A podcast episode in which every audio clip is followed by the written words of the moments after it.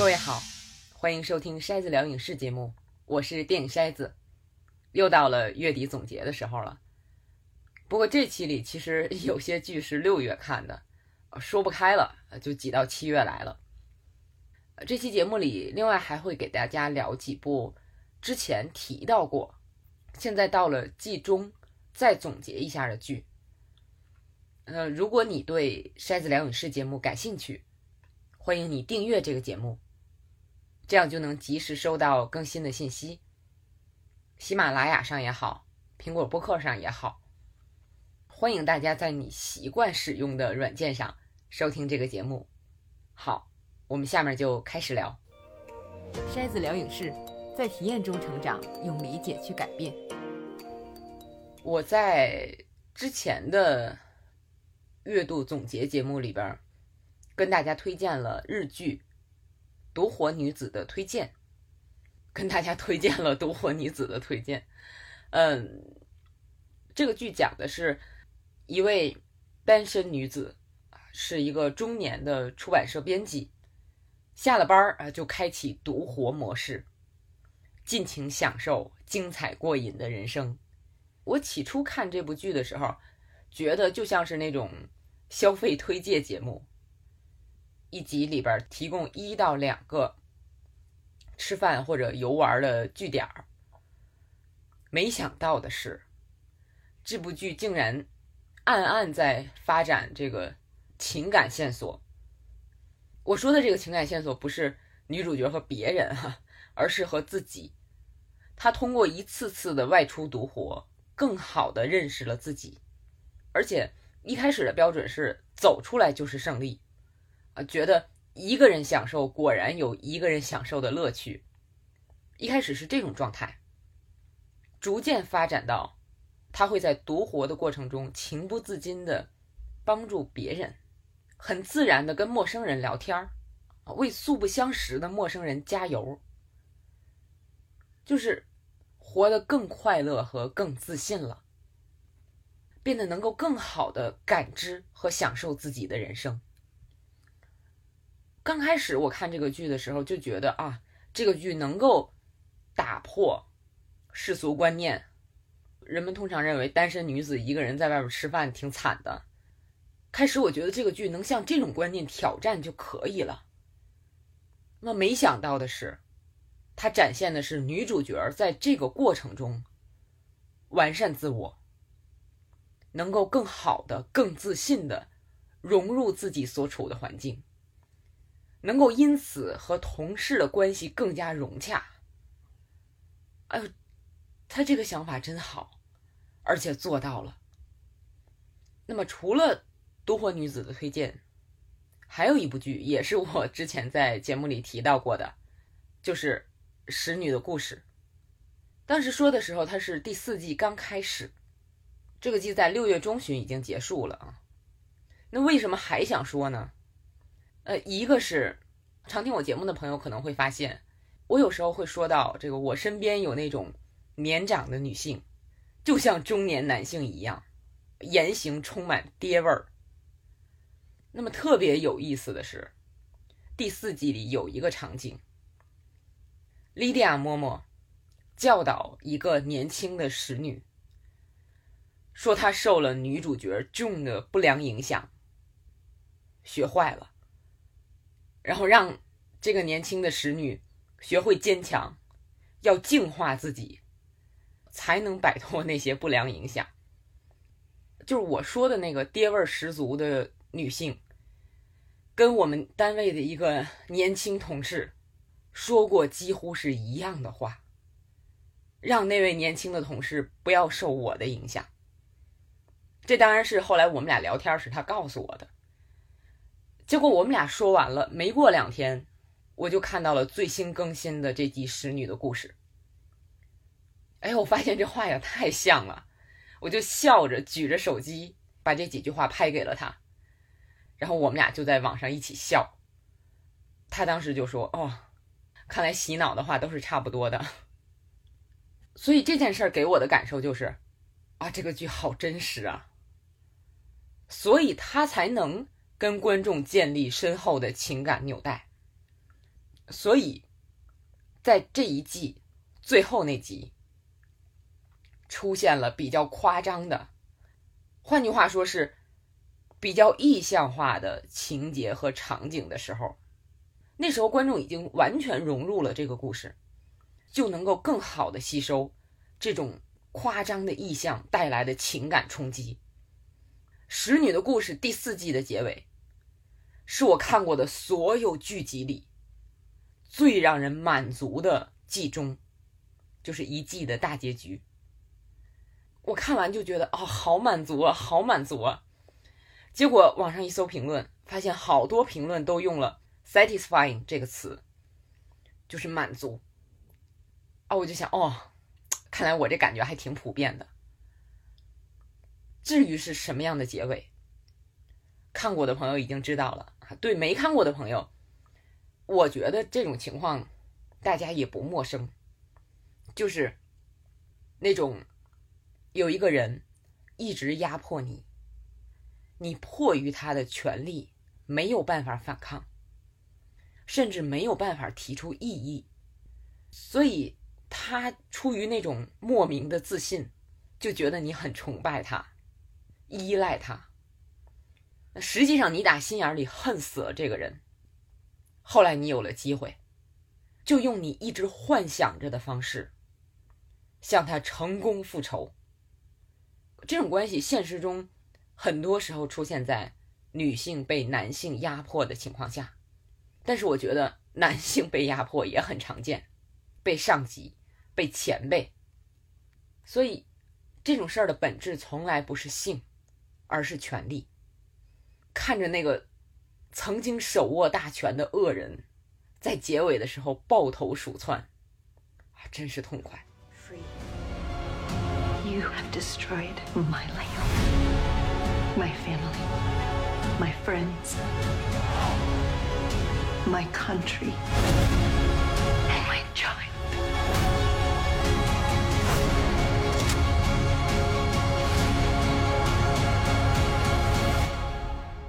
for justice。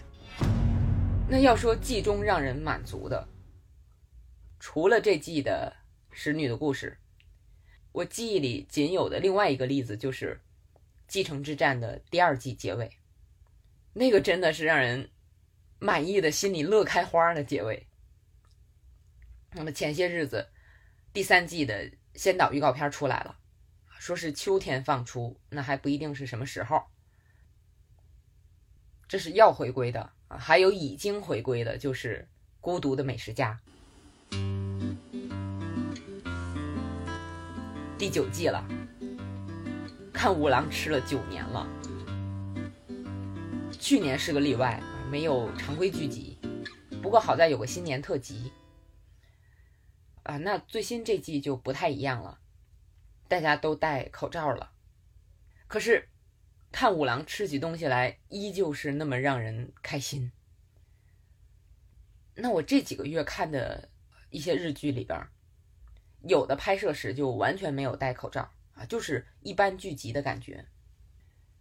但是像《孤独的美食家》还有《孤僻女的一人食》这两个专门主打外出吃饭的剧，都戴了口罩。一方面是跟题材有关系。也表明这些剧是希望能够做时代记录的啊。其实那些不戴口罩的剧也不是说就打算流芳千古，但是我对这种能够记录时代的剧还是很感激的。再有就是我看了一集一部新的美食番，叫做《独酌亦可》，独酌就是喝酒的那个独酌。亦可一个人喝也可以。我看了一集就吓跑了。果然不是所有人能把“好吃”两个字演出来的。那个剧也是一个人，一位女性啊，自己下馆子吃，一看就是使劲的演好吃，内心独白那个剧本写的也不行。那个女主角是那种工作能力特别强啊，性格特别爽利的。我们说所谓是御姐，但实际上给人的感觉就是做作，并不是说拍女性题材的东西，女性就一定得是这样的独立坚强。像《孤僻女的一人食》里那个妹子，就性格很内向，啊，工作也不咋地，也没有什么主见啊，整天在网上看见人家吃啥，他就吃啥。我有朋友就因为女主角这个个性不太喜欢这个剧。我觉得女性有各种各样的性格，像这个《一人食》这个剧里的这种女性当然有。剧集只要没把这种人标签化，而是非常立体生动的表现了她的内心，让人意识到哪怕是这样的女性，也有自己的想法，有自己的情感。只是不善于表达出来而已。我觉得这样就挺好的。说完几个吃的剧啊，再说一个，还是日剧。比较巧啊，这期日剧比较多。这个剧叫《写不出来》，编剧吉丸圭佑的没有条理的生活。一听名字就知道啊，这个剧是专门展现编剧的工作和生活状态。我看这个剧最初是因为我有一个朋友，有时候会做点编剧的工作，我就打算把这个剧推荐给他。但是既然要推荐，我就得先看一遍。结果我就看了，而且发现还挺好看的。这部剧每集半小时，统共只有八集，不算它的衍生剧啊，它的衍生剧更短。所以很快就能看完，但是这个剧能在这么有限的篇幅里，把编剧遇到的种种困难展现出来。你比如，都快开拍了，这个制片人对究竟拍哪种类型的剧还摇摆不定，剧本都写完了，然后被其他人随意添加各种情节，而且那个情节是影响主线的。包括人设也被迫更改，还有像主演在拍摄中受伤，不得不改变情节，还有编剧的这个团队突然发生变动，还有收视率的竞争影响制片人的工作状态等等。虽然说这些问题可能还是冰山一角，但是 已经展示出来不少了。这个剧还有一点设置的很用心，就是这个主人公，这个编剧吉田圭佑，他的妻子是一位人气小说家，所以我们作为观众就能够从这对夫妻身上了解小说创作和剧本创作的区别。那么二者虽然看起来都是编故事，但是用主人公的话说。小说可以凭想象力自由发挥，但剧本需要考虑到预算、日程、演员等诸多因素。制片人会提出无理的要求，演员会任意妄为。我觉得这样的解释能够帮助一些观众解除一些困惑。等我看完这个剧了，我把这个剧推荐给我那位朋友啊，他本来是主要写小说，偶尔接接编剧的活儿。结果他看完了跟我说：“像剧里这种特别赶的活儿，他根本就不会接。虽然他觉得这个剧很好看。那说了半天日剧，我们再聊一部美剧，叫做《科明斯基理论》。它的第三季，也就是最后一季完结了。这个剧我是从第一季开始就追的，但是第三季拍摄的时候传出来消息说。主角之一艾伦·阿金不再出演了。这个戏一共就两位主角，另一位主角是迈克尔·道格拉斯。那么两个人演的，一个是资深的好莱坞知名经纪人，就是艾伦·阿金演的那个角色。道格拉斯演的是一个没演过什么正经角色的演员，那么现在靠开表演工作室教年轻人表演为生。那么两个人从演员和经纪人的关系发展成为最好的朋友，那么这个剧前两季就讲两个人怎么在晚年互相帮助、互相解忧，一起有尊严的面对老年生活。那么这个剧的笑点也是通常放在两个人之间的相互取笑、相互拆台上。所以到了第三季，作为忠实的观众，我除了好奇这个故事怎么编下去。更担心前两季的那个水平会下降，而当第三季出来的时候，我发现我的担心完全是多余的。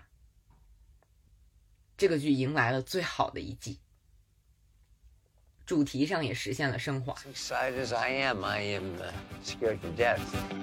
Why? Was a distinct possibility that I might suck. Sandy, I never thought much of you as a human being, but I never doubted you as an actor. All right, let's get to work. 简单说，这一季给人的感觉就是充满了大喜大悲，有生死离别，还不止一次的生死离别，有这个收获巨额财产，有这个一辈子的梦想得到实现等等。我们之前聊过啊，我相对来说比较喜欢的叙事风格是去戏剧化处理，就是虽然有的情节很戏剧化，甚至很狗血，但是讲述的方式是避免冲突的，啊，镜头的处理方式也是相对平和，而不是反复的这种快速的正反打。可是这个剧又不一样，就它戏剧化起来还是很戏剧化，但是。当你跟着主人公桑迪，就是道格拉斯演的那个角色，你跟着他经历这些事儿的时候，你的心态很平和，因为他的心态很平和。你比如，主人公在得到有人给他的巨额财产的时候，他出于愧疚，不能再拿好朋友的钱了，他就把财富转让给了自己心爱的女儿。那么，在面对身患重病的前妻的时候，主人公桑迪坦诚表现了歉意，也坦然的表现出尊重与呵护。那么，在表演工作室的学生们出于妒忌产生矛盾的时候，桑迪让他们明白，演员这个行业的从业者要学会分享成功。而他自己获得了难得的表演的机会的时候，他最感谢的是让自己得到这个机会的已经去世的老朋友。哦，这是真正的哀而不伤，乐而不淫。而他做到这些，并不是因为他中庸之道修炼的好，是他心里有爱。在人生出现各种变故的时候，他的第一反应是如何对得起。他所爱的人和事业，而不是自己能从中得到什么。这样的人生准则，让他的行事风格不偏颇，内心也更加平静与坦然。而且这季里边其实安排了跟他相反的人物和行为，大家看的时候可以对比着来看。那么这个剧在结尾的时候。给了主人公桑迪一个巨大的奖赏。可能有人会觉得，哎，这个编的有点太偶然了吧，太理想化了吧。我是特别感谢剧集在结尾给了这个好人以奖赏。我一直认为好的艺术作品是给人以希望的，更别提它本身就是一个喜剧。结局当然要让人开心一点，可哪怕这样的人在现实中没有得到剧里那样的褒奖，但是这个剧也已经展示给我们了。别听那些乱七八糟的，别害怕做好人，做好人才能坦荡而快乐的活着，而这样活着已然是人生的最高奖赏了。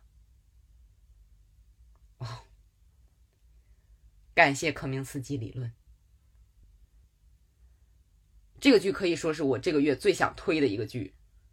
其实本以为这个月还会重点聊另外一个剧《洛基》，结果我看完了，发现实在没有什么想聊的，除非你是 Tom Hiddleston 的忠实粉丝，或者跟我一样不愿意错过漫威宇宙的各种线索，你就看这个剧。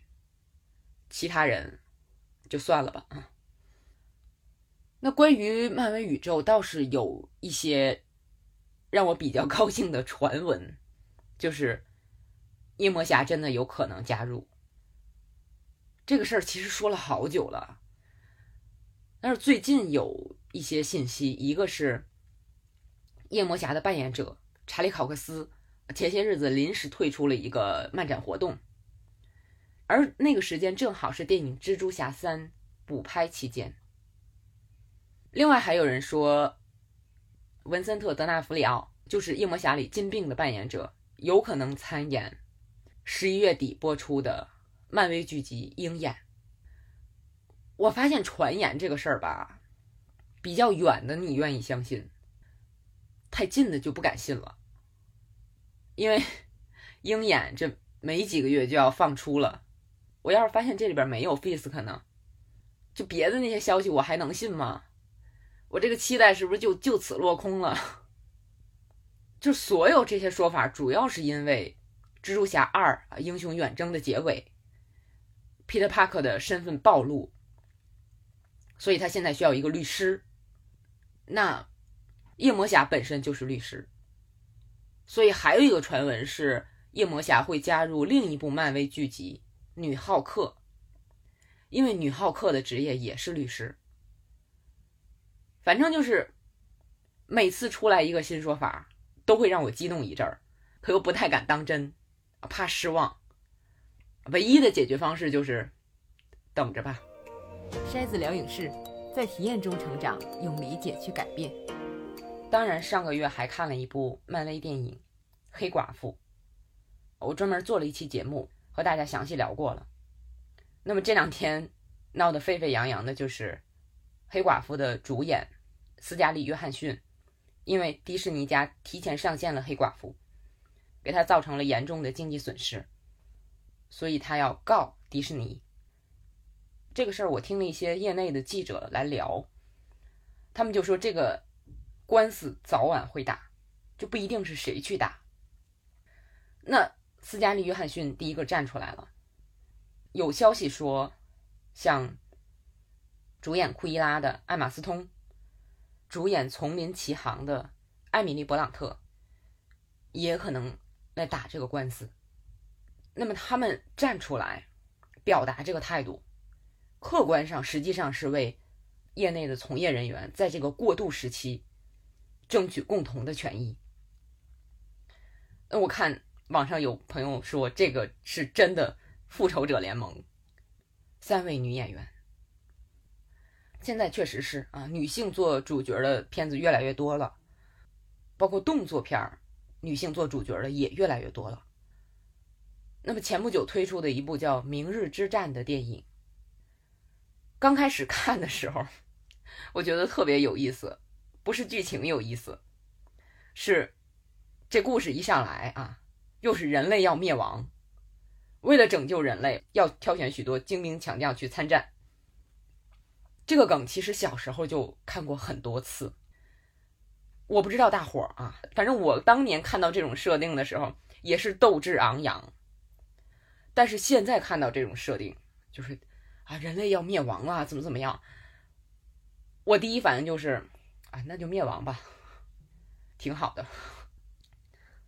可是前些日子看《寂静之地二》的时候就没有这种感觉，因为主人公是为了自己活命，为了让自己的孩子活下来，所以那种设定相比之下是比较聪明的。不过这个。明日之战后面倒是也往家庭上靠了，具体怎么回事我就不说了啊。重点要说的是，《明日之战》这个片子也跟着潮流，特地安排了一位女英雄，不太合逻辑的，能文能武，厉害的有点生硬，但是最后呢？还是要被男主角克里斯普拉特就是演星爵的那个演员，被他演的男性角色拯救。你能感觉到编剧在安排女英雄这个事儿上很不情愿，关于她的情节很牵强。那么，与其说是塑造一个女英雄，还不如说是设计一个比较厉害的被拯救者。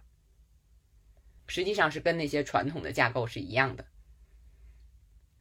那么，另外一部在安排女性角色上同样有点问题的是电影《那些希望我死的人》。我觉得那个片子本身没有问题，女性角色也没有什么问题，问题就在于这个角色是安吉丽娜·朱莉演的。发行方在宣传的时候把这部片宣传成。朱莉以往演过的那种大女主的动作片但实际上这部片不是。它讲的是一个男孩躲避两个杀手追杀的故事。那么安吉丽娜·朱莉演的这个角色，只是在男孩逃命过程中遇到的多个好心帮助他的人之一。所以，抱着看朱莉大打出手的期待去看这部片的人，肯定会失望。实际上，这个片子的重点不在于动作戏，它是一个把野外生存的元素融入西部片的电影。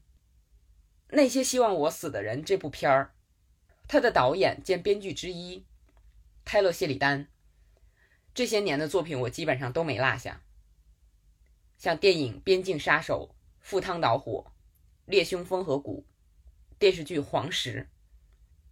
不管是做导演还是编剧，他是喜欢把各种现代元素融入到传统的西部片里。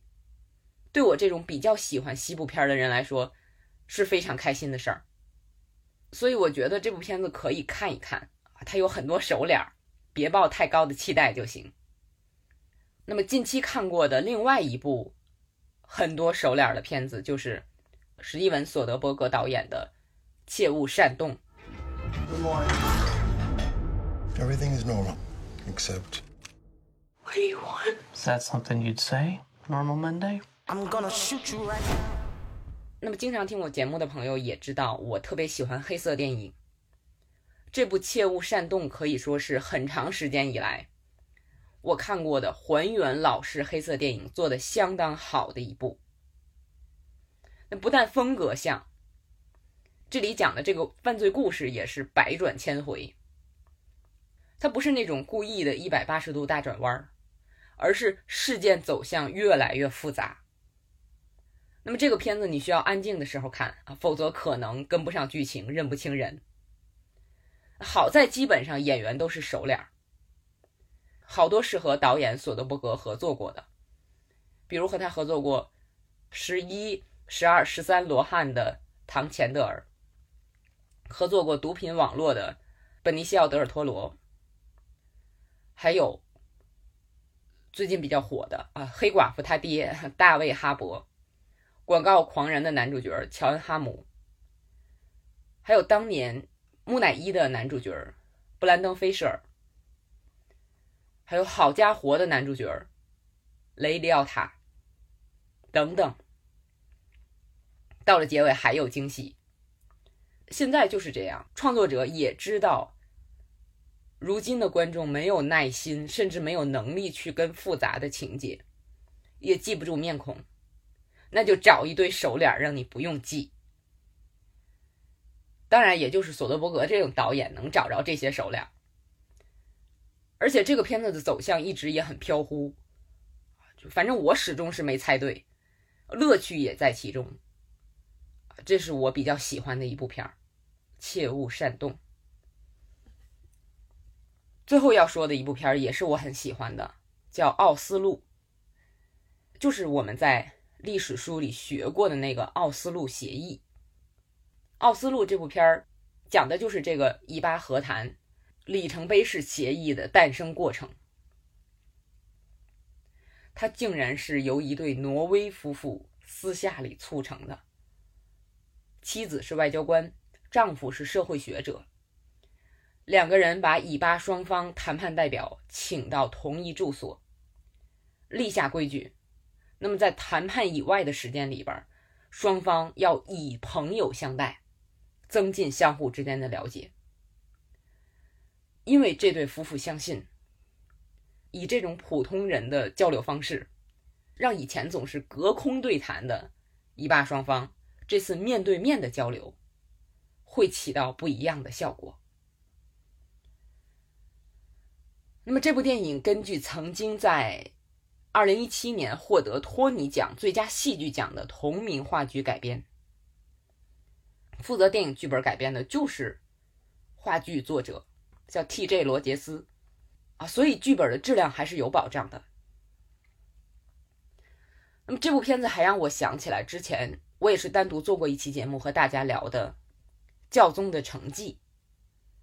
那个也是让观点不同的人面对面聊，这种题材其实很难拍的有意思，可是我觉得这两部片都做到了，也特别适合现代人看。就现在，哪怕是一家人，因为各自获取信息的渠道不同，都认为自己是正确的，甚至失去了交流的欲望。那看这个片子，我不指望有什么改变，就是它能让我知道有人曾经这样沟通，人类曾经能这样沟通就行了。那我们今天聊了电视剧《独活女子》的推荐，《使女的故事》，《孤独的美食家》，《孤僻女的一人食》，写不出来。编剧极完归幼的没有条理的生活，科明斯基理论，这些剧集都很推荐。